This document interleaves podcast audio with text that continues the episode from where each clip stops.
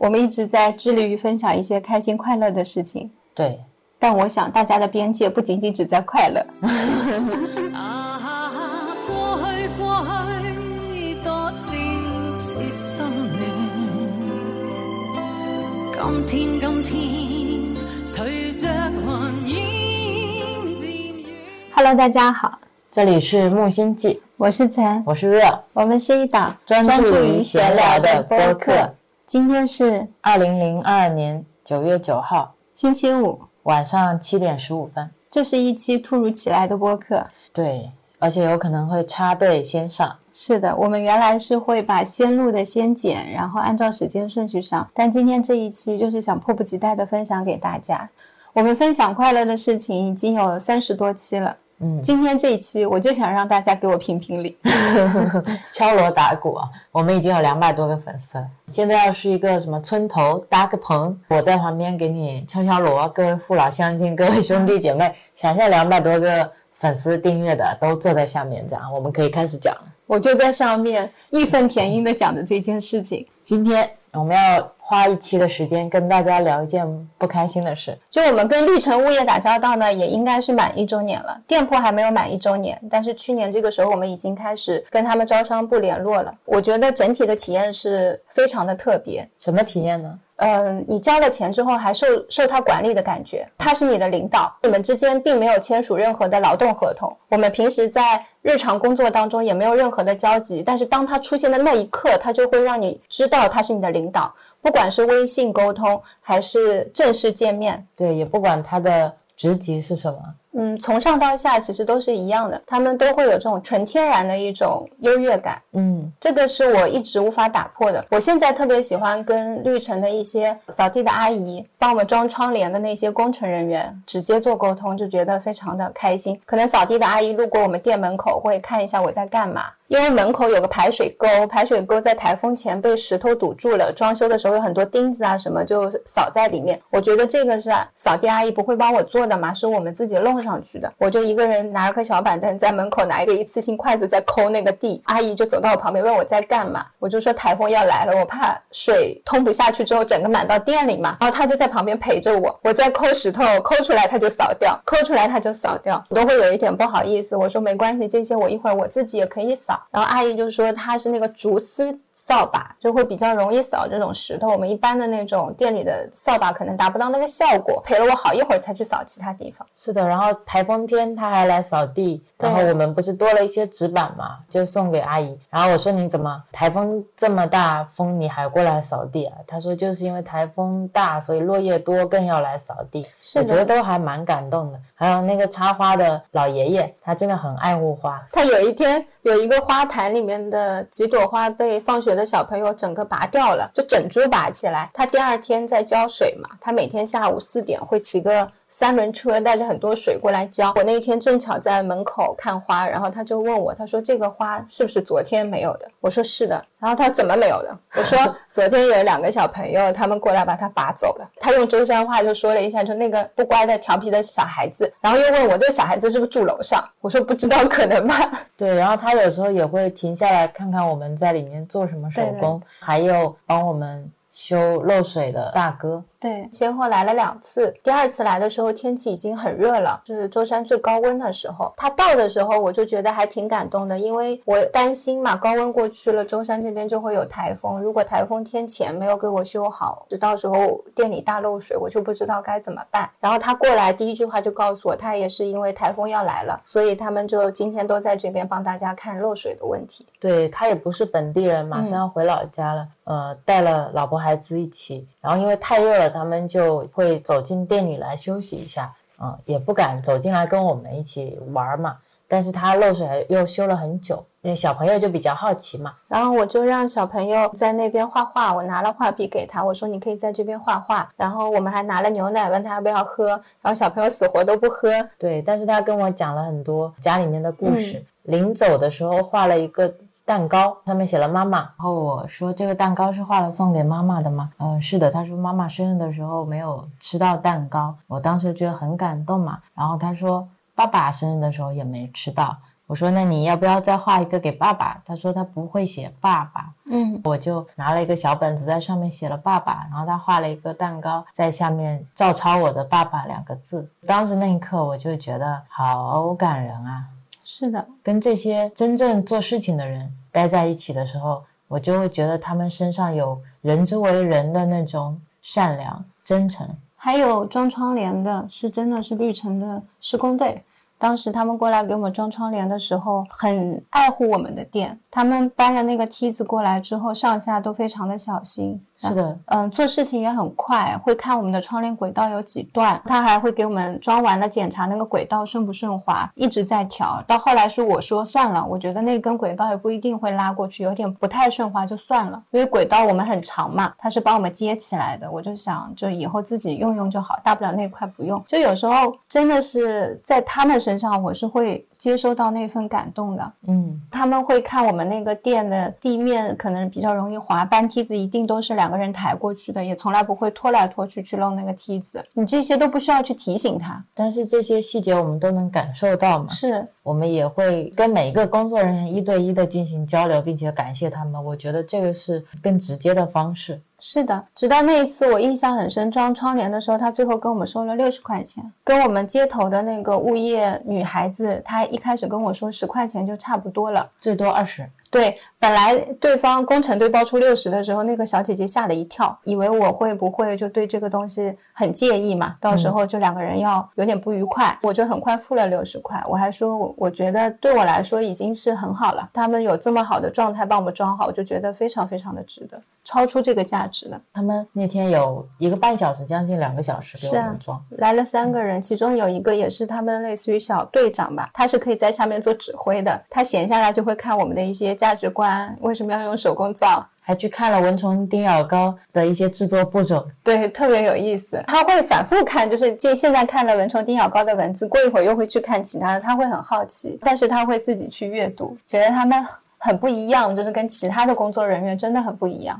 就我每天上班很开心的是看到那个扫地的阿姨，她在早上或者是下午的时候肯定会经过一次。我现在也会觉得店里如果有一些纸板，我们会给她放放好，她路过的时候可以送给她。像那个浇水的大伯，每天没有交流的，他也总是板着脸，但是他过来下午看见我们，就像我们也看见他，是一个熟悉的场景。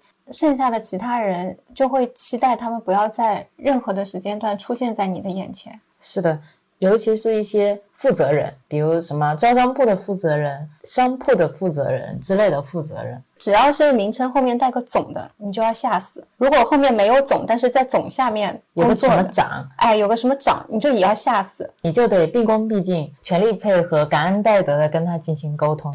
他们是可以完全不熟悉流程，跟你一堆乱讲，让你白跑一趟之后，依然是让你觉得这是你应该的。嗯，这是我应得的。对，跟绿城一开始沟通去租这个店铺的时候，其实我们也是做了很多无用功，是。多等了一个多月到两个月。啊、对，至少一个半月。当时他们的招商部的工作人员是可以跟你虚报价格，比如说一块七的价格，他可以跟你说成两块五，再跟你说他尽了多大的努力帮你压到了这个价格。等到你拿到他们公开的价格表的时候，发现就是一块七，这就是他们的一个套路，希望来呃显示出他们做出了努力。好像这也是他们一直以来的一个行事风格，就是我只需要显得努力就可以了。对实际上有没有努力其实不重要，而且我只要显得努力给我上面的人看就可以了。你们这些商家还有他自己的一些用户能不能看得到这些努力也不是很重要。是的，然后整个过程当中，感觉我是求着他要把这个店铺租给我的感觉。他约了你三点去签约，你三点到了那里，他还在跟前面其他人谈事情。他也不会因为推迟了跟你的见面时间表示歉意。是的，你坐下来就像跟一个领导在说话，图纸摊开就说：“哦，你为什么不租这里？你为什么不租那里？”就是我是一个购买需求已经非常明确的人，我过去其实就是跟你确认、出合同、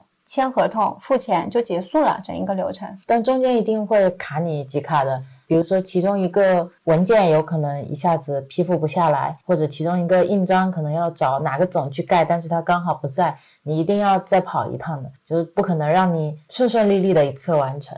哇，我这个就突然想到，感觉跟他们像是通讯讯号很卡顿。你到了一个信号不好的区域，办什么事情都是卡一下卡一下，然后就要重新讲，卡一下卡一下又重新讲，可能中间还遇到他们换人，然后你换人了之后，所有的事情接下来的人不一定都接头的，也不知道你这个商铺进行到了什么样的状态，有一些东西就又会被重复。我觉得很神奇的是，我们卡了。一个多月以后换了一个人，然后进度就飞速飞速，因为那个人并不是本来这个组织架构里的人。是的，遇到了一个外招，刚刚到这边工作的人，然后他去了招商部，发现进程进展的很顺利，原来是可以这样子一项一项马上推进的。就遇到他之后，你就会感觉是一种正常的体验，然后他就会跟你跟进你的一些需求，一切是正常的状态。所以我们。接下来的讨论都可能会比较个人化，因为我们确实是有遇到了合作起来比较舒服的人，但也有一些非常磕磕绊绊的人。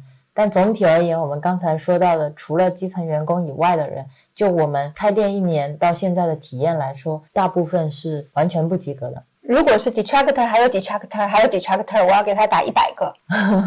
所以我甚至觉得这个物业费是他要给我的。就绿城其实每年应该交物业费给我，因为我一直在忍受这种关系，在忍受他这种打扰。我在有需求的时候，我想找他，就只有一次装窗帘的时候是有得到回应的，也是因为换了一个新的员工。在其他的方面，我完全没有感受到我这物业费交出去是有在被服务的。我就是一个好像我是在服务他。对，我们在绿城租了一个店面。然后我们好像就变成了他们的直系下属，对，而不是我们是他的一个用户。就这里面的关系是非常的不平等的，而且是一种天然的不平等。他好像觉得所有的商铺都应该是这样子的，在商铺群里面，所有的人对于招商部的人发出的一些通知也好，发出了一些公告也好，都要在下面感恩戴德的说啊，谢谢啊，你辛苦啦之类的。但他。其实没有做任何有助于我们社区成长或者有助于我们商家成长的事情，比如说绿城他们偶尔会发一些消费券，住户是可以用这个消费券到商家这边来进行购买抵扣的，然后这部分的价格会由绿城来承担。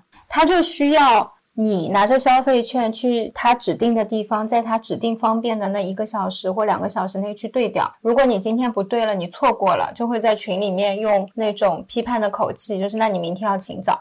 或者过时不候，语气不对，经常会在跟他们的这种对话当中，会怀疑我跟他到底是什么样的关系，感觉是他一定要优于我，他才能干活一样。是的，你永远是属于一个嗯劣势地位。对。然后之前我们在商家群里面，其他商铺遇到的一件很影响他做生意的事情，就是空调坏了，一直检修，检修了可能快有一个星期，也还没有好。那阵子是舟山最热最热的时候，他们又是一个餐饮店，二楼的空调坏掉了之后，就整一个营业其实你是会受影响的，只有一层还稍微有点凉快，很少有人敢在商家群里面去。用很差的口气跟他们说话，然后那个商家就非常的生气，他就问绿城到底这个空调什么时候才可以维修好？绿城就告诉他我现在还在找原因。那个商家就跟他说了一下他现在店铺的现状，就前面还比较理性的。然后绿城说那这个事情也急不来的，那你空调坏了，管道坏了什么也是要等配件嘛，也是要等师傅来。然后那个人就说。他也是每次找绿城办事情都是这样子拖拖拉拉。他说到底是什么时候？你们要给我一个期限，你不可能让我永远这样等下去。他说这段时间的营业损失谁来负责？现在顾客体验谁来负责？就一定要处于这样的那种对话状态。绿城它是有自己的一个施工队的，对，有自己的工程部的。那它的排期不应该是有 schedule 的吗？比如说你这个空调的管道工，如果说真的要等排期，那也是有个时间的嘛。你把这个大约的时间你应该要告诉我，这样我才能安排我的工作。应该怎么进行嘛？但他们总是非常擅长于把简单的事情复杂化，然后把一些明确的事情模糊化，就让你这边拥有非常多的不确定性，所有的主动权都在他们那里。是，嗯，像修窗帘那件事情，我才知道他们报修的流程。你先跟对接的商业物管先跟他说你的问题，他会找施工的人来帮你大概评判一下。而且你提出问题也是有一个小技巧的，你不能私聊我们这边管理商铺的那个人，你私聊他的话，他是可以不回你信息的，他是可以搁置你的信息。是你跟他说店里漏雨了也好，窗帘要钉也好，他都可以不用回复你的。对，后来发现我如果是一样的信息，我同时私聊他，跟同时在群里发，他就会回群里。然后我又测试，如果我单发给他这个人，他就可以不用回我。所以我后来得出结论，有事就在群里说，因为领导在那里。对，然后你如果发火，也要在群里发火。我就是很不喜欢一件事情本来好好的都能说的，我们也没有那种说一定要把情绪发泄在别人身上的状态。但是有时候跟他的那种对话沟通，就是不自觉的会引起你那种生气的情绪。像今天这件事情也是那种不自觉的就起来了。就是你不按照他们的方式跟他们进行事情的交流和处理的话，他们好像是没有办法理解、没有办法推进的。我就想到还有一件事情，就是我们店铺刚装修那一阵子，有一个巨大的差，他们在修补外层楼的一个空中的车停在了我们店门口。是这样的啊，那时候。你想起来这件事，我也想。你也想起来了，嗯，就是我们店铺那会儿还在装修，因为我们楼上是住户嘛，住户的外墙应该有一定时间的保修或者翻修的，他们就会会有一个巨大的吊车，工作人员会在那个吊车上去修补，然后等他们修补完了以后呢，那个吊车就会停在一楼，也就是我们的店门口，而且是正巧挡住了我们店门口的入口。就是我人是可以进去的，但是如果我们要搬一些板材啊、木板啊，你那么小的空间你是没有办法把这些材料搬进去，当时就会严重影响到我们装修的进度。我就想要跟那边物业的人尝试沟通，希望他尽快把那个车挪掉。我第一次跟他沟通的时候是很好的，在说的。我说，因为我们这边要装修，要运板材进去，我说你要尽快给我挪掉。他也答应我，答应的很好。我就说明天十二点前你把它挪掉。他们答应我了，他说好的，我就很开心。我就跟就要运东西过来的人说，可以的，明天十二点。结果。到了十二点，你走过去，那辆车就还是在那里，我就非常不理解。我又打电话给物管的人，他就说没有搬掉吗？我我昨天已经帮你说过啦。那我说你叫你们工程部的人过来把它搬走啊。哦，这个车不属于我们工程部，这个外墙保修是第三方做的。然后第三方的那些工人，他们已经去了不知道哪里，然后就是可能去其他地方做维护了，因为过几天还要回来做，所以这个车就会停在这里。我说我现在人家已经要运过来了。那我说这个要给我搬掉，他说哦，那今天十二点是肯定搬不掉了。然后我那个火就蹭的一下起来了。当时觉得电话沟通这个已经不足以表示我的气愤了，我就去了他们物管中心，然后跟他当面的沟通，我就告诉他运一趟这些板材是多少钱，我施工一天要支付工人多少钱，你不可能就这样放在这就放在这儿了。关键是他昨天答应你了。对，然后我就告诉他，我说昨天是你给我的承诺，跟我说可以，我才告诉他们说你们也是可以过来，所有的进程都是这样 run 的。然后你现在跟我说不可以，告诉我所有的事情都是不确定的，就跟你没关系。他。给我的感觉是我能做的我已经都做了，我就是一个在联系的人。他其中最激怒我的一句话是，他说我今天已经打很多个电话给那个第三方公司了，他们都快把我拉进黑名单了，他们现在不想接我电话，我已经联系不上他了。然后我说你把电话给我，我来打呀。在他眼中，我看到的自己就是那个非常气愤、非常愤怒的一个人，但这不是我想要变成这样子。我就是想让他答应我的事情就做到就好了。他给我的感觉是我发火，甚至还有一点不合时宜。你这个人怎么这点事情要发火？对，就是这种感觉。而且你朝我发火有什么用呢？是的，他就是摆出一副事不关己、高高挂起的样子。这个是最让我觉得奇怪的。这件事情是你负责的，是你负责进行沟通的。我们是交了物业费的，你是承诺了我的。然后你承诺我之后，这件事情你可以不用跟进。是，今天你只要跟工程部的人说一声，不需要再去验收他们的结果的，也不需要得到一个双向回应的。这个事情好像开始解题了，但不用收口的。他就是说完之后，这件事情结束了，然后十二点不用过来确认。然后我说，那么你领导在不在？我说这个事情我要跟你领导去沟通。他说，哦，我们最近在换领导。他说这个事情你跟我们领导说也没用的，领导也是要我去联系第三方的，因为他说搬这个东西最终是第三方的人搬嘛。那我说这是一个体力活，你能不能找你们的工程部的男生过来把这个东西搬掉？他说哦，工程部这两天都去忙了，现在在这边只有两个男生是搬不动的。然后你那个火就又腾的一下上去，因为他没有想要帮你解决这个问题，是他好像一直在各种呃找借口、找理由去推脱这个事情，就觉得很奇怪。明明大家都是在一条线上的，是啊，都是为了辅助商家去更好的去做自己的事情的，但现在好像是我们在拖累他。对，这个车停在我店门口，不应该是我发现的，应该是他们早上有正常的一个商铺巡视的时候发现的，当然他们可能不出来巡视。所以他不知道这个车停在我面前会对我有什么影响，有什么问题，这是很正常的现象。我发完火我不就回来了嘛，然后我就跟送东西的人就联系说今天不用送啊什么的，就跟他们那边在联系，也特别生气，觉得很无奈。你不知道这个车会待在这儿多久，装修进度会被怎么样搁置，一直到了下午大概四五点钟，他才过来跟我说，他说他帮我又联系了，他们可能今天在那边忙完，更晚六七点钟会过来把这个东西搬掉。在这个时候，我对他的信任值是非常低的，我就都不预期当天六七点钟是能搬掉的。我说你如果答应我是六七点，就六七点钟你去搬掉，那我就让明天让那边广告公司啊，或者是那个送东西的人就送过来了。我说不要到时候过来了又没有。在这个时候，就算他已经给我提出了解决方案，我都没有任何觉得他做出什么多大努力的感受。而且我觉得你如果真的找了领导是有用的。我当时真的快气绝身亡了，因为我们去的时候正好是他们午休时间。他还在吃饭那会儿，我还等了他，等到他吃饭吃完，我才能见到他。午休的时候，他们是没有人值班的，你有事情找不到，他们全都各处去玩耍了。就根据我们之前发群里有人回私聊不回的这个经验，如果你当时是找了他领导再来跟他进行沟通的话，有可能都不需要你来跟他进行沟通，只要领导说了一句话，他就算换十个手机也会帮你把工程部叫过来的。对，所以这就是我觉得令人很。头疼的事情，我知道报修的流程了，我按报修的流程走是走不通的。那你这个流程给我干嘛？它永远会有那个人卡在中间。如果今天是一个自动机器，比如说我商家有一个 app，我遇到这个空调漏水。我在 app 上点一下，然后你就能看到预约最近的工程时间过来。第一步是先勘测，然后你就约明天上午十二点，我十二点在那儿等工程部的人来看完就走了。他那边会有个回单，建议的一个维修方案，然后大概预计时间就结束了吗？对啊，就是这些人卡在了那里。他会跟我说。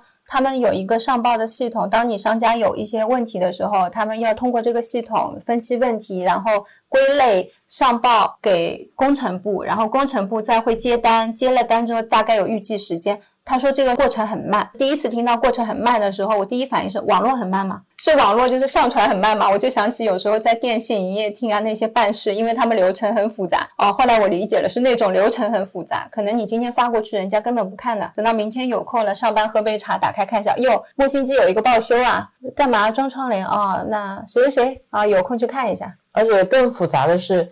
像我们之前漏水的事情，因为我们前后修了两次漏水的事情，看一下他也不是单纯的来看一下，他要来看两下、三下、四下，也不知道在看什么。但是每一个进店的人，他但凡是来勘测，不管他是什么样的身份，你都要把你店铺的情况跟他讲一遍，一直不断重复的在讲。对，第一次漏水的时候，就是会有水渗下来，然后墙上会发霉啊这些，然后我们就拍了视频，先发给了商管，然后那个勘测的人到了之后呢，我又把。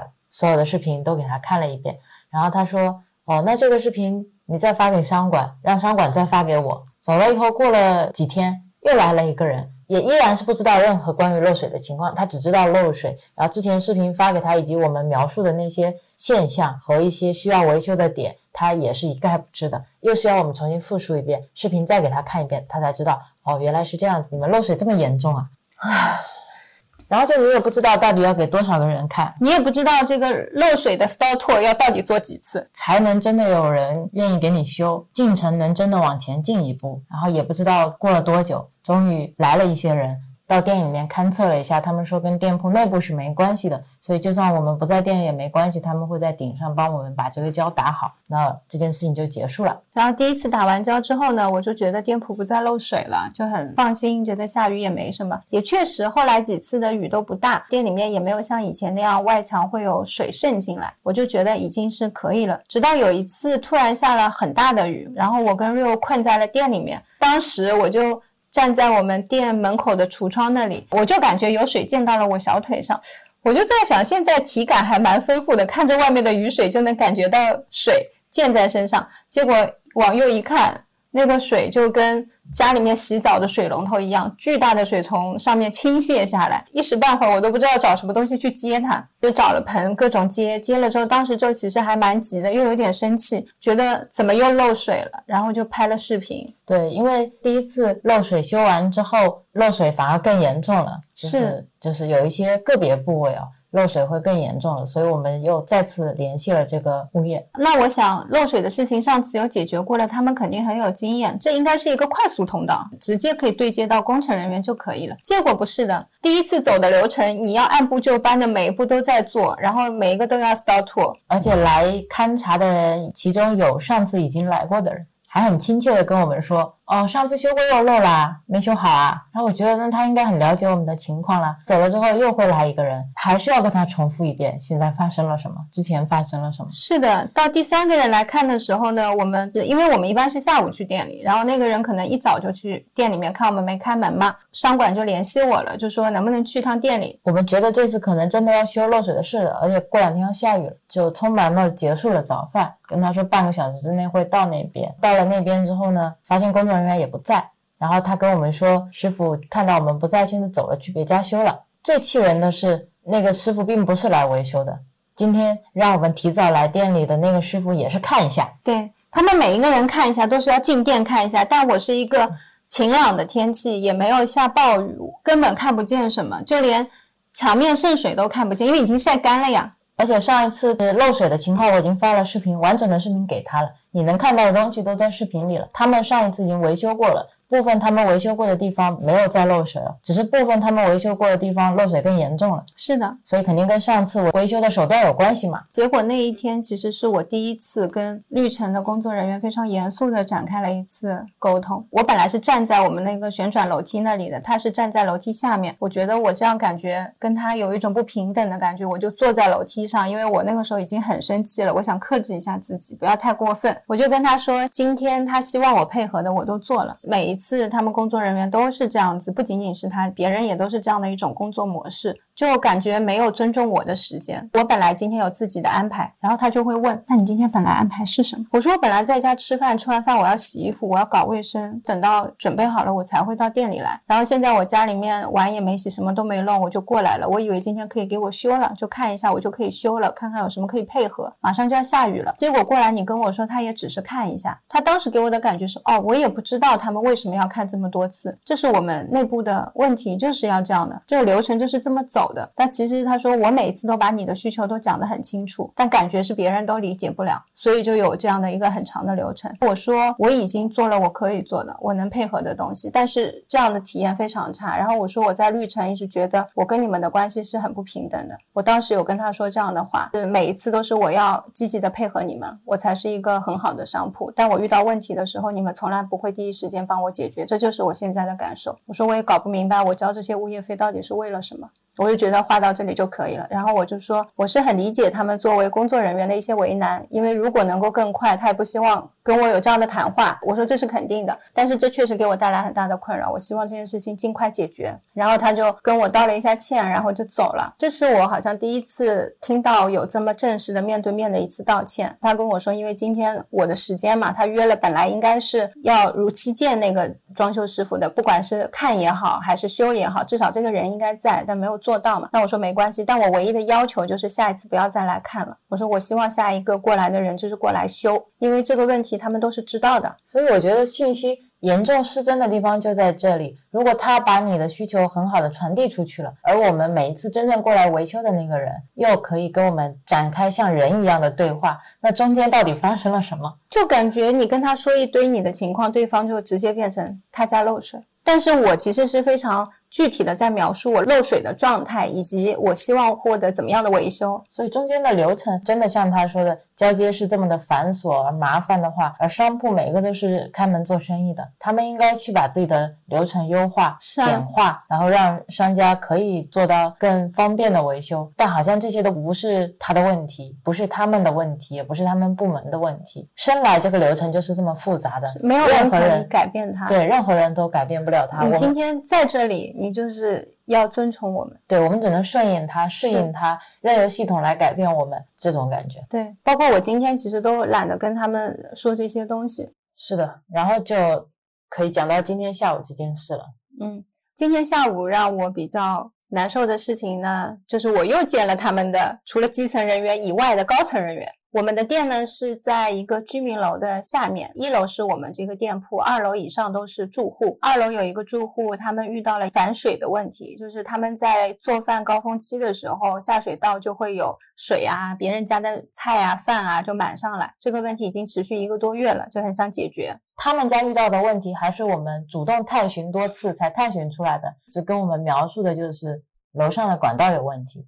然后我们是不知道说他们遇到了这么严重的问题的。是的，第一次听到这个楼上管道有问题，我最先想到的是漏水，因为我们遇到的就是漏水。想说漏水，我们肯定不可能。如果管道破了的话，天花板老早漏下来了，又承载不了这么多水的。直到今天我才有机会去问他们一下，到底是什么问题。然后他们上一次就到店里来看了一眼，像之前的任何一次一样，就过来看一看，把楼上楼下都看了一遍。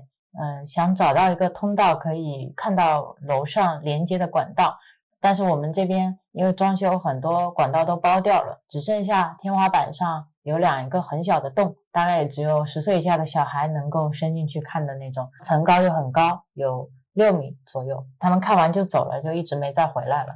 我以为他们楼上住户管道是已经好了，直到今天中午的时候，物管那边又发微信给我说要过来看一下二楼的管道，我就觉得有一点不舒服了。就是这件事情都这么久了，怎么又要来？他们开始对话永远是说你们店几点开？我们要带着梯子来，就像你今天下午几点在家，我要到你家掀你天花板，就是给你这种感觉。他也不会说需要占用你的多少时间，你们下午方不方便？因为很多时候我们店里面是有预约。来进行参观或者来进行手做的，他们是完全不需要考虑这些问题的，不用考虑你店里面的装修。对啊，就不用考虑今天进别人家，他的地面会不会被梯子滑到，墙面会不会，就是我只要扛个设备过来就行了，他就一定会给我看的，必须给我看，要积极配合我。是的，今天就算你关店了，你也得配合我，你今天所有的课程都要取消，也要配合我。对，但我不会因为你的这些配合支付你任何钱，你要交物业费给我。是。今天下午是一场我们之前维修漏水的浓缩版。先是有第一位师傅快速的到了店里面侦查了一下，我就告诉他我的要求是墙面不许划坏，地面不能划伤，所以他一定要带垫子，要带一个人字梯，我的墙面不能依靠。然后那个师傅就带着一些疑惑回去了，因为我们的墙都是浅灰色的粉刷，之前用的是硅藻泥，很容易磕伤。对，但是因为这是我的店，我平时不小心我自己磕到我是 OK 的。就是我有时候做木工，夸一下墙上就划一下，我觉得那是我给它增添的一道痕迹。然后或者是地板上，像我今天早上在钉钉子的时候，一颗钉子不小心钉到了地上，我觉得一个坑，我觉得哦也蛮美的。但别人进来我就不是这种感觉，我就觉得你是故意要好像要来损坏我们这里，因为这件事情本来我的店是不需要承受的。就像你孩子没生病，你没事带去医院打了三针，是的，就那种感觉很差。然后我就跟他讲各种注意事项，让他们觉得我好像是一个挺吹毛求疵的人吧，就是这样的要求很多的。他们就真的那个工人就走了，走了之后过了一会儿，又另外一个人吭吭吭扛了几块纸板来了，到我们店放下，又抬头望着很高的层高，看着检修的小口子，负责楼上住户的物管就说了一句说我们没有这么高的梯子，他们就走了，纸板就扔在我们店里。是的，我们就让那个纸板躺了两小时。过了一会儿，大群人终于来了，所以我说今天是一个我们之前经历报修的浓缩版，它在几个小时内被迅速的推进跟发生。他们有三个工人扛着六米高的纯红色的铁梯子搬了进来，然后有一个穿黑色 polo 衫的像他们小领导的一个男生，跟一个应该是负责住户这边工程的一个男生穿白 T 恤，然后另外就是一个女生是负责住户的物管。所以我觉得你刚才说像浓缩版嘛。他们是可以快的，可以快，只要那个住户够激烈，或者只要他们领导在，对他们其实是可以快的。就像你平常私聊不回，发在群里，他是可以马上回你的，是一样的。让我生气的是，他们明明是可以做到的，流程没有像他说的那样是不可改变的。是，但是正常状态下，你又发现他们是那么的散漫，那么的慵懒，那么的不把你的问题当成是问题。记得印象很深刻是那个来给我们修漏水的小哥，他第二次来的时候想借梯子嘛，当时去绿城问了一圈，他们说梯子都在用，最早用完是下午五点，我记得是用了我们店里面的梯子，然后他还借了我们店的梯子去其他店维修。是的，就像这次，他总是会条件反射一样的先说出一些不行不可以，我们没有这个梯子，没有这么高的梯子，梯子都在用，他永远是先拒绝你，是后面觉得哦不行，这次一定要用到，那他又会有办法能把这个六米高的梯子拿过来。是的，我们上一次有问过物业，问他们有没有六米高的人字梯，因为我们本来要做一个什么，他们就直接跟我说，怎么可能有这么高的梯子，一定是要有脚手架的。今天居然有了，今天所有奇妙的事情都发生了。然后他们就搬着那个高高的梯子，打开我们那个检修口，就感觉我们这家店今天是裸体，没有穿衣服的，给这些人在评价，什么管道是从这里走的，根据图纸这里是什么管道，那里是什么管道。那你这些不在我店里，不看我这个空间，你也是能做的呀。他手机里面的那个图纸上面都有画好了管道的结构路线是什么样的，就非得指着我一堵墙跟我们的那个柱子，他说这个里面都包着管道，又到另一面墙说这里面都包着管道，我就会感觉所有包着管道的对他们来讲都是一种要掀开来去看一下的，非常的具有侵略性。他们就是毫不在意这个空间。是的，就像你说的，好像这边都是裸体给他观看的一样。而且今天这个店铺已经是出租给我们的了，他现在的所有权在我们身上，但是我们好像无能为力。对他就会想来就来，只要你今天开门了，你人在店里面，他想干嘛都可以，你是不能拒绝他的。对，然后我们还得花时间和精力陪同他，因为也怕店里面会出现磕伤或者其他情况，到时候说不清楚，我就拍了一些视频嘛。就你全程是要投入很多精力的。不是一个愉快的经历。中间他们师傅给我在关我们管道口的个小木片的时候，就手印印在了上面。硅藻泥是这样的，刚印上去脏的时候，你用水是能擦掉的。如果它吸进去了之后，就会有一个指印在上面。我觉得很诡异的，你一抬头看到天花板上面是五个指印，是不是很诡异的一件事情？就拿了一块抹布打湿了，我说师傅麻烦你帮我擦一下。当时在场所有的人都觉得我有毛病，就这点东西谁在意啊？天花板谁会看？我就会看啊。我也会看，我一看就看到你五个指印，我很难受，还要跟他解释说你现在擦是能擦掉的。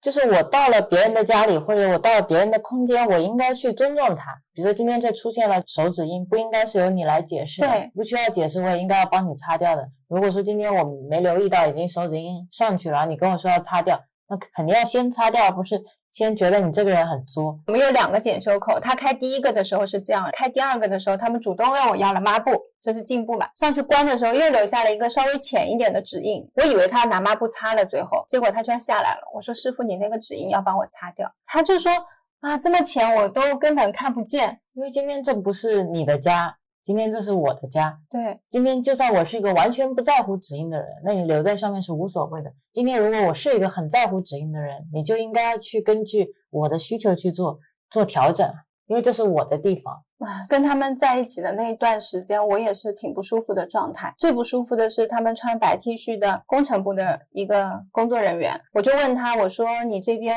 看完了之后呢？他就告诉我，可能墙会要打掉啦，柱子可能要掀开啦。你就感觉莫名其妙，一个人身体很健康，他跟你说你要动开颅手术啦，胸腔打开，心脏拿掉，到时候我们会帮你再缝合回去的。而且最有意思的是，今天不是我生了什么病，我主动去医院的，而是他今天突然上门跟我说，你要动手术了，而且非常的理所当然。他那个口气就是这么简单的事情啊，就是强敲掉，然后把那个管道封好。就是你的店铺会不会受影响，我们不关心；然后你的客流会不会受影响，我们不关心。你之后店铺的这些安排计划，我们也不用关心，你只要配合我们就好了。那我说我接受不了，我们店需要重新装修，看是可以的。如果你要动任何我们的装修是绝对不行的。他笑着说：“那这个可以谈的嘛？”他这个可以谈的背后感觉就是我们会给你钱的。而且这种给我钱的意思是五百你也要接受，五千你也要接受，就是我们说了算。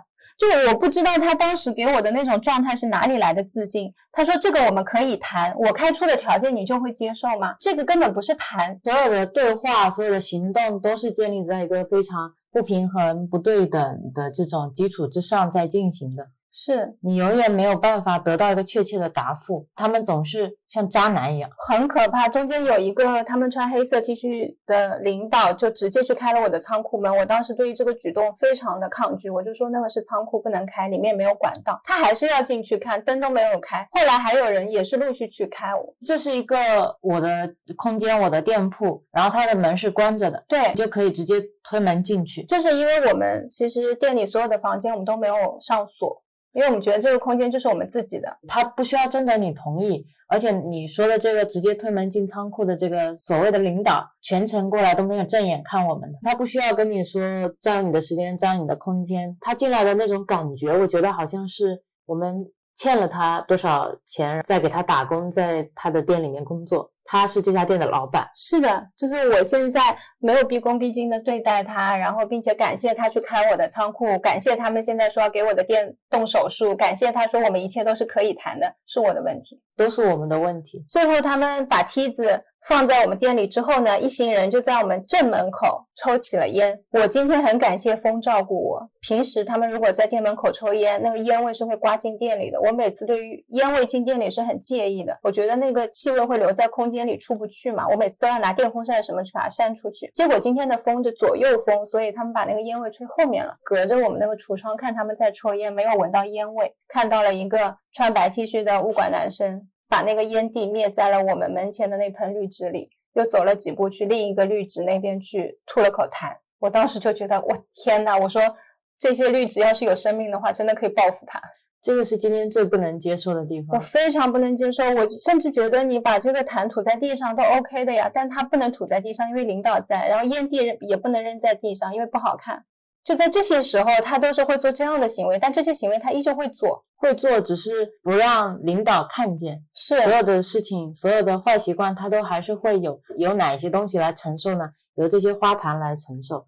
那这些花坛，我觉得隐喻了我们这些小商家，所有的这些东西就是我们来承受。今天下午那个大叔还没有来浇水，里面的植物已经被。太阳晒的有一点垂头丧气了。我本来想是拿点水去浇的嘛，后来他们不是都在门口，我就没去。看到他扔了烟进去，你就感觉这个人已经快要渴死了，还被人踹了一脚的感觉，多难受！还被人朝着脸吐了一口痰，恶感度啊，百分百一千了，爆表了。就是这个男生，他进来的时候说管道很多看不清楚，问我们有没有装修图纸，我说有电子版的，墙上那个钉在我们的故事墙上拿不下来了。他就跟我说：“那你给我打出来。”我们也是刚好有打印机，我觉得就给他打一下好了。打完了。他好像也没什么兴趣，就直接扔在我们店门口。是他们要走了，我捡起那张图纸，我说你要不要？他是这样的，一边走过来一边跟我说不要。那为什么要我打出这张图纸呢？他就是喜欢使唤人，信息都是莫名其妙的在搜集。就像我们今天陪他了两个小时，也是一种无谓的陪伴。他进了我们店里，然后把我们店所有的衣服都脱掉了，裸体看了他一遍，觉得所有的事情好像就像我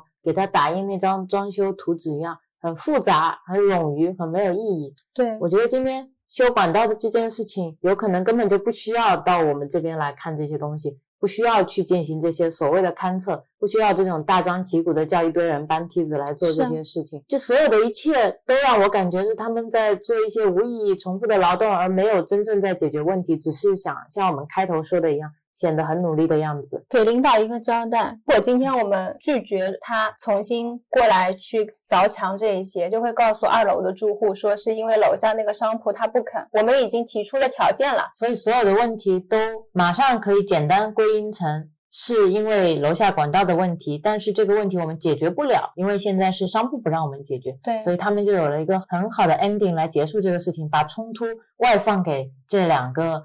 人身上是啊，然后楼上的住户就会觉得是我们阻碍了他能够恢复到正常的生活。其实我们两家都是受害者，对他们只需要把责任往往某一个地方去推卸，而。并不一定是真正要解决这个问题。对，因为我记得你之前跟我说过你在星巴克漏水的事情。是的，因为我在西湖天际那家星巴克有遇到过一次非常严重的反水，真的能见到那个各处管道都在往外吐水，往外突突的，会很臭。因为管道里面是有很多积聚物的嘛，客人进来根本没有办法坐的，他们进来是不会想买咖啡的，所以影响很大。我就是负责处理的那个值班，联络各种疏通公司。大概那两天，我不知道见了多少疏通公司。一开始第一个人来的时候会自信满满，就跟你说，哦，这种小问题就通嘛，通了发现通不了，通完了还是往外吐吐，那这个我不行，连钱都不要的，我以为就是通不成功也要给钱嘛。他提个东西就走了，开始找各种淘宝哪里找电话，百度找电话。第二个人也是一样的，带了一个更好一点、更大一点的设备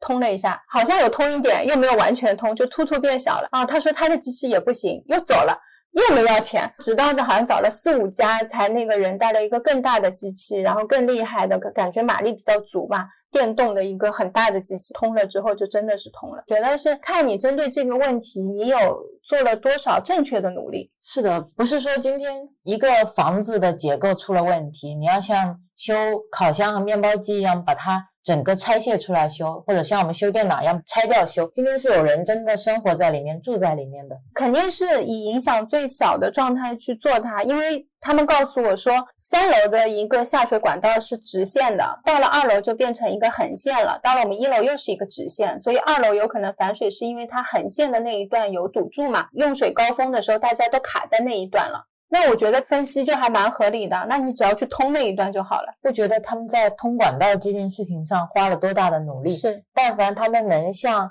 你当时运营那家星巴克的店一样，把每一个住户的家都当成自己的家，或者把每一个商户的店铺都当成自己的店铺来运营的话，他就不会一下子就放弃了。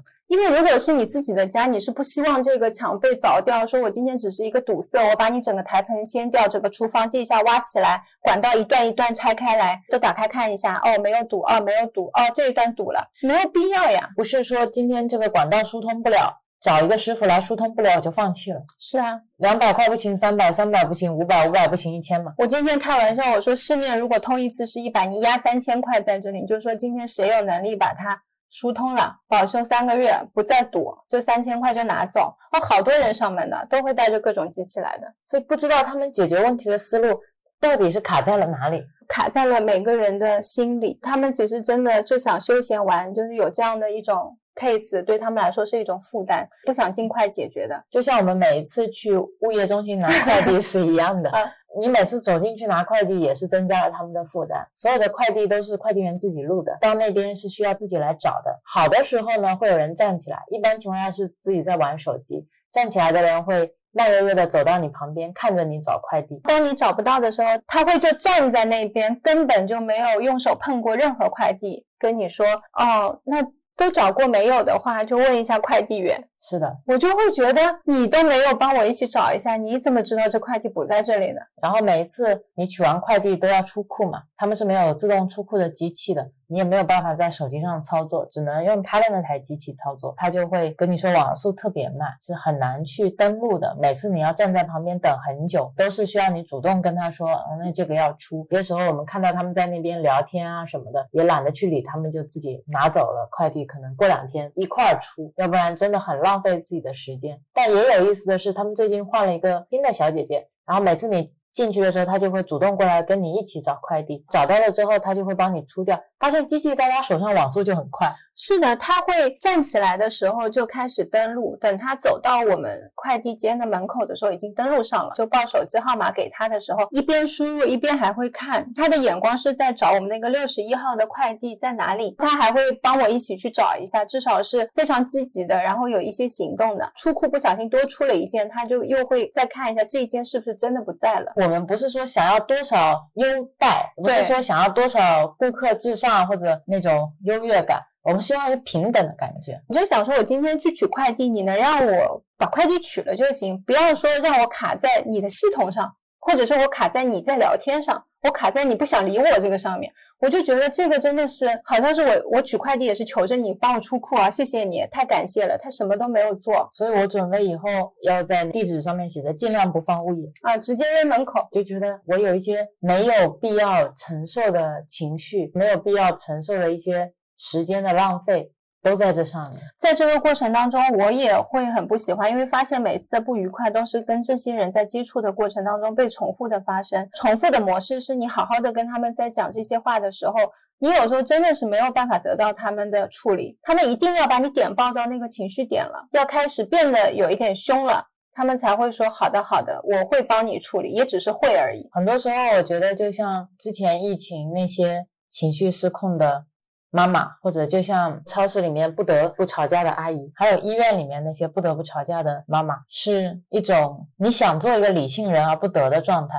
不想那样子去沟通，那不是我喜欢的方式。但是他就是不知道为什么有一种能力，要把你逼迫到那种状态之后，他才会给你处理。但是这整个社会好像都在这样的架构下在运行，大部分情况下。所以以前我们在 Genius Bar 的时候，它是属于一个售后维修嘛，很多人手机坏了或者电脑坏了来了之后。他们会不自觉的马上进入一个 战斗模式，对，要跟你去撕叉的状态。他就是觉得我要进入那种蛮不讲理的状态，我要足够凶，我要足够大声，你才会跟我处理问题。是，好像大家天然都形成了这样的一种应激模式。不凶你是不会踩我的，我不凶就是会被受欺负的。如果社会上是以这样的结果在反馈他，比如说今天我凶了，那手机就能修了。隔壁那个人他没凶，他今天没没得修。那我就觉得我这样做是对的，是就会一直不断的这样做。可在我们两个人的世界里面，我们不认为是这样是处理问题的方式。在我的世界里，我是不觉得说一定要凶了别人才会给你处理。在流程面前，我觉得是没有情绪的。是的，今天如果说修手机是需要一二三这三个文件和四这样的步骤，我们就按照这样的流程去走好了。它不会因为今天我凶一点，或者今天我不凶一点而会发生什么改变，或者因为今天我。认识你老板，或者今天我多塞给你五块钱，他就会有什么改变？但是往往在现实社会中，确实会有很多多重方面的因素，因为掺杂进来了人这一个特别复杂的一个因素在里面。有些时候，一个阻塞不通的流程，可能因为一个人就通了。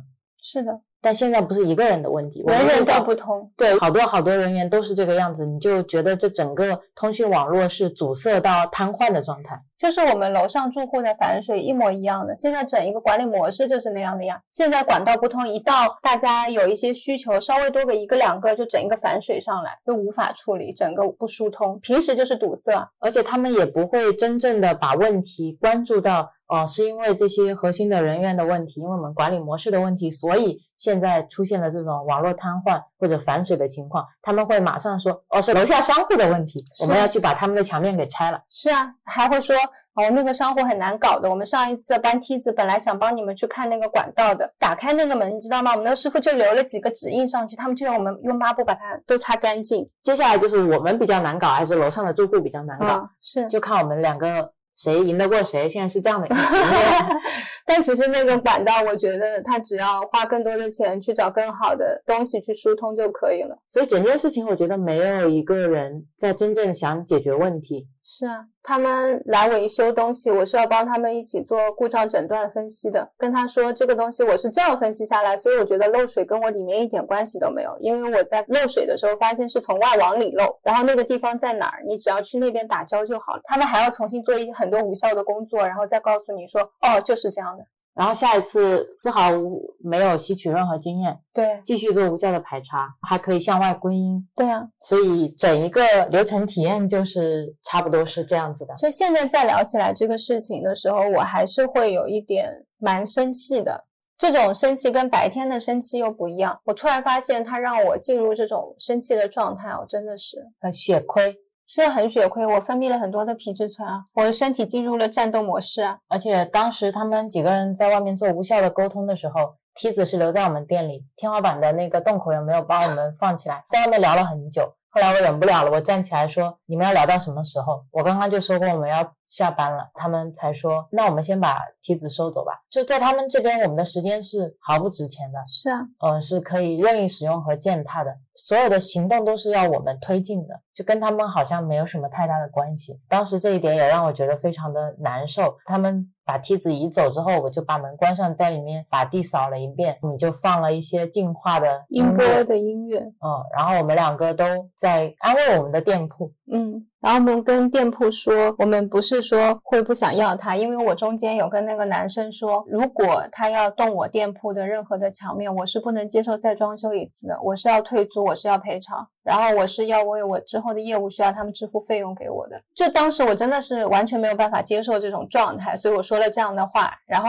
你当时跟店铺道歉的时候，有突然让让我觉得我刚才这样说也是不太好，好像有发生这样的事情，我们就好像遗弃他一样。嗯，我当时的感觉是。如果今天我是这家店，我是完全无辜的，我是今天被人凿了洞看的人，然后我又是今天有可能会经历擦伤的意外的人，然后我又是今天被我的主人说他如果被人蹂躏了，我就不要他了的人。是的，是的。所以当时我觉得他应该是最委屈的一个人。是的，所以我觉得你说的很对。然后我就开始跟店铺沟通，然后告诉他我们其实不是这个意思。然后我就放了一些净化的音乐，希望能够让他开心。但我发现我在那个时候也没有办法很快恢复我自己的心情，我就跟你说，那我们就早点回家，因为那些人还在门口坐着抽烟，坐在我们店的对面。我在店里工作的时候看到他们，我的心情也会跟着不好。是，所以我觉得我们要暂时离开这个空间，但是我不希望。我们走了之后，空间要自己在那边想一些不好的事情。是是是，我走的时候还跟树宝讲了一下，他照顾一下大家。对，树宝最近长得比较好。对，我希望这个空间至少不管别人的能量是怎么样的，我们留下来的永远都是快乐的。嗯，因为我觉得他们是最重视我们两个人的状态。是的，是的。嗯，我们俩就骑电动车回家了啊，一路上也没有太开心。那到了家里之后，都失去了做饭的动力。我们俩就吃了半个西瓜，刚吃完西瓜。之后就说去海边走走，因为我说我要跟大海、跟云、跟月亮告状，然后把他们这些恶行都讲给他们听。瑞欧就骑着电动车带我兜风。其实那个时候刚到楼下，我就还蛮开心了，因为那个风吹过来的时候很舒服。现在秋天了嘛，凉凉的，抬头看云，云又很漂亮。一路开到海边，就觉得好一点点，好很多。你那时候大概已经好了有百分之六十吧？嗯，也是每次一吹到风，大部分的烦恼就跟着走了。嗯，对，风对。对我来说很重要。然后今天特别感动的是，房东姐姐在路上一直有给我们发很多祝福的话，是因为今天我们给她送了月饼嘛。当时在路上，我看到 Apple Watch 上面就有。他发过来的信息是希望我们开心快乐嘛？我当时心情也好了一些，感觉有爱发射到宇宙，然后反弹到自己身上的那种感觉。然后我们在海边走的时候，就陆陆续续会有很多海洋大学的大一新生在那边拍照，然后聊天，整个氛围会让你慢慢的平静下来。今天整个海边的感觉是非常的活跃、年轻。嗯，年轻，因为刚到这边的大一新生，对这片海滩一定是非常非常的激动的。然后我们走到一个广场的时候。就发现超美的月亮，非常美。今天整一个月亮的滤镜是粉蓝色，月亮就在天还亮的时候出现了。我们也看它看得很清楚，这个比较少见。对，本来一路上都在拍云嘛，因为有什么爱心云，有乌斯帽云，对，有各种各样的云，就还在那边拍岩石，然后拍给好朋友航看。大叔在那边捞鱼的渔网有很大。等我们走了一圈，看到那个月亮的时候，就整个时间都静止了。海堤旁边停了五六辆的那种 Hello Bike。然后所有的学生都在那边拍，还有人说：“哎呀，手机拍不下来，月亮这么好看。”对我就看到我右手边有一个女孩子，一开始是拿着手机一直在拍，拍完了之后，她就会站在那边静静的，就这样一个人看着月亮。我有感受到他看到月亮的那种平静。而当我看到这些云走来走去的时候，就感觉今天不开心的情绪就这样消解掉了。是的，因为当时那个月亮就像开了天灯一样。我说今天是不是嫦娥回宫了，然后开了自己房间的？灯，然后开 party，对，觉得超级亮，我也是看得入迷的那种，而且我们后来。回家往回走的时候，我也是走两步一回头，走两步一回头，就觉得它好吸引我。看月亮的时候，你就回头想去拍海面，是吗？嗯，就看到了一个超级美的晚霞。对，红色的晚霞，粉红色的晚霞，就是像这些晚霞，它会来去都很快，就很快会变化。你在拍的每一张照片的过程中，都能看到它们的不一样的状态。等晚霞褪去之后，云变得一丝一丝，我们说特别像灵魂被抽出去那种感觉。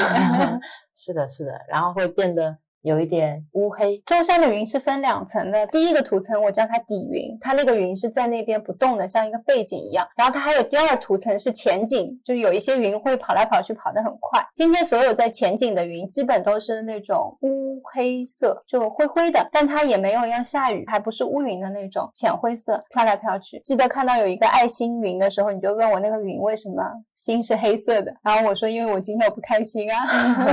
当时你都已经忘记。是要过来吐槽的了。对，我就说哇，好开心哇，好漂亮。然后你说你都忘了，你还没有跟大海说今天的事情。我就跟大海、跟月亮，还有跟那些云朵说了一下那个抽烟乱扔烟蒂又吐痰的男生的事情，因为我觉得其实我们现在所发生的事情，他们都知道。是的，嗯，我们两个当时在路上还想过了，最坏的情况就是他们要来凿墙，然后我们整家店的装修就没了，然后我们可能需要离开这家店。最差最差的情况，我觉得到那个时候的话，可能我们这集播客就是我们这个事件的开始。嗯，到时候我们可以回溯过来听这期播客，我们就把今天的心情记录下来。对，然后可能过程当中会遇到最难的状态，就是跟绿城的沟通，因为他们绝不会像今天那个工作人员所说的那么大方，又或者那么重视你。对他们一定会再恶心你的，中间的沟通一定跟之前所说的每一件事情都一样的困难，然后冗长，冗长又复杂。我们可能也会变得需要恶心他们。呃，就是我最不希望自己去做的事情，但是你好像在这种状态下，你又不得不去做，不然你就没有办法得到你应得的东西。嗯，这是最坏最坏的情况，我们也知道可能会发生什么，所以今天他们走的时候，我说我是希望未来不需要再到我店里动任何的管道，我希望他们能找到一个价值三千块钱的，通水管的人。对，因为这个空间给我们带来太多了。对，给我们带来太多跟顾客的回忆，而且我也很希望我们喜欢的用户能再回到这个空间跟我们待在一起。我希望这件事情会朝着我们想要的那个方向去发生吧。就是一切都安好，他们找到了反水的问题，然后也不用再来我们店铺，我们不需要再见面。对，但是很多事情也不是我们能控制，是的也不是我们能左右的。所以今天看着这些特别美的晚霞和月亮的时候，就觉得可能真的一切都是最好的安排。我在那个晚霞的风景里面最舒服的是，我不需要去找一些理由把今天的这个事情过过去。合理化，嗯，没有必要，但是你又会感到心中有一种平静感，是真的被消解掉，就在你心里散掉了。我现在再提起它的时候，我依旧会觉得不公平、不对等，但我已经没有今天下午的那种。愤怒的情绪。对我的身体是知道事情，我依旧不能接受，因为我怎么合理化我都无法接受这件事情，所以我不需要。但是是要感谢这个风景的，是要感谢云、月亮、海还有风。嗯，我觉得就是让一切发生，是，然后我们遇到了，我们就会更好的去面对。对，尽我们所能去解决这个问题。是的，不管过程当中会发生一些什么，我觉得都是一种经历。是的，嗯嗯，所以今天就跟大家要分享一下我们遇到不开心的事情，讲的好困难哦。哎，讲没有讲开心的是那么流畅。对，总是感觉思维也是断来断去的，好像就不太擅长讲不开心的事情。哦，但是也是我们的回忆之一，是是嗯是、希望是一个结束吧。是的，嗯，因为最差的情况就是，到时候如果真的受到了这样不公平的对待，我们就会找各种我们信赖的播客，跟他们讲述我们的故事，然后发过去，找各种媒体力量，大概也会遇到被拒绝，然后我们会尽我们的能力去发声。对对对，因为我觉得，呃，如果真的到了我们没有办法控制的地步，我们能做的并不是从正常的渠道去跟他们进行沟通，我们又没有什么人脉，所以不认识什么什么总，所以我们到时候能做的可能就是发出更多的声音，可以跟更多人分享我们的遭遇吧。就像你之前跟我说一句话，我还蛮感动的。你有一天说你要做一个清醒但是发生的人，嗯，是，所以我觉得在任何时候，我们遇到的任何事情都是可以去发生的，不要去预设这件事情会被拒绝，或者会不成功，或者过程会非常的坎坷。因为我有很长一段时间，我给自己的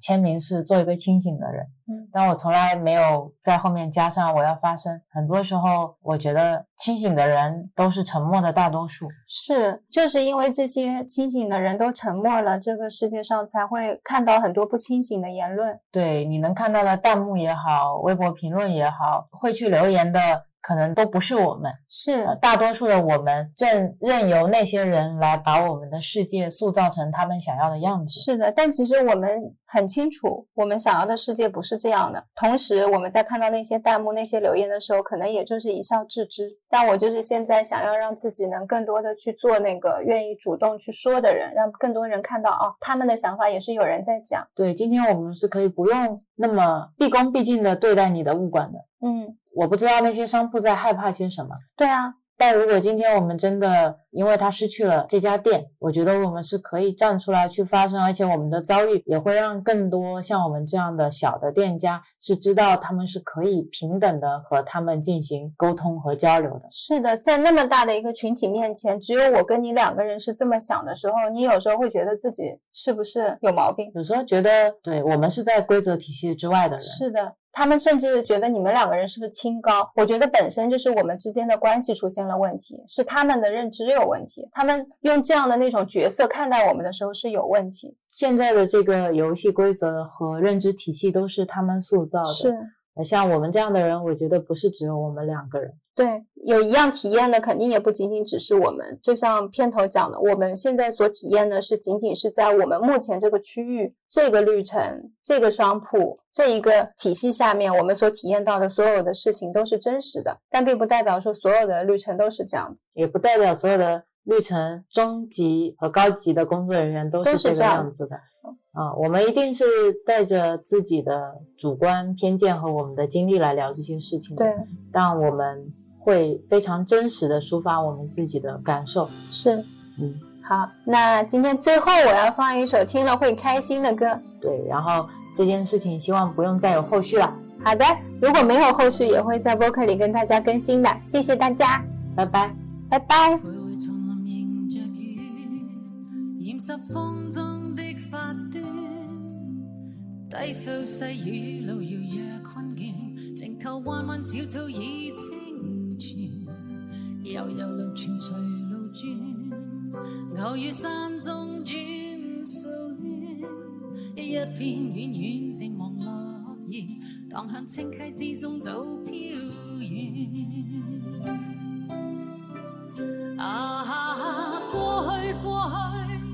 多少次心乱。今天，今天，随着寒烟渐远，听听鸟语，静望雨丝飘断，悄悄的风，赠我衷心祝福一串。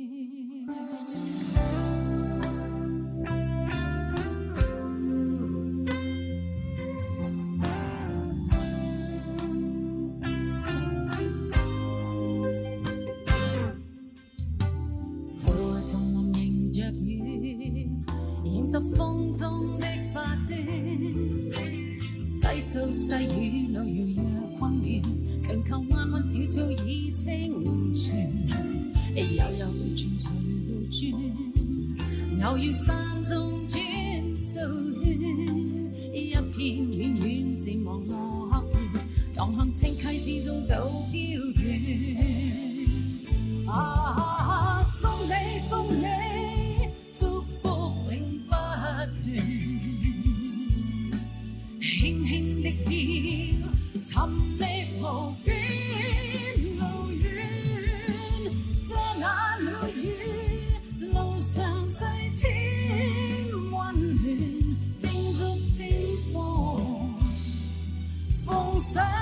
衷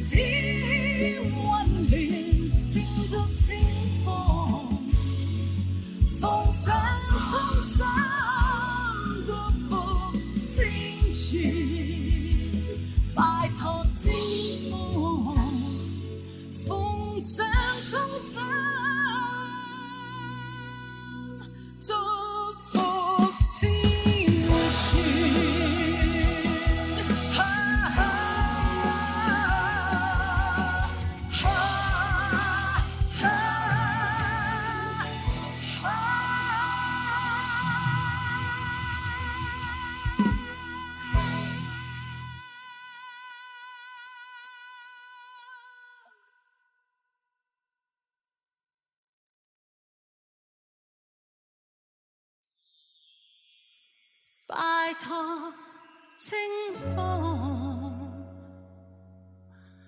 奉上衷心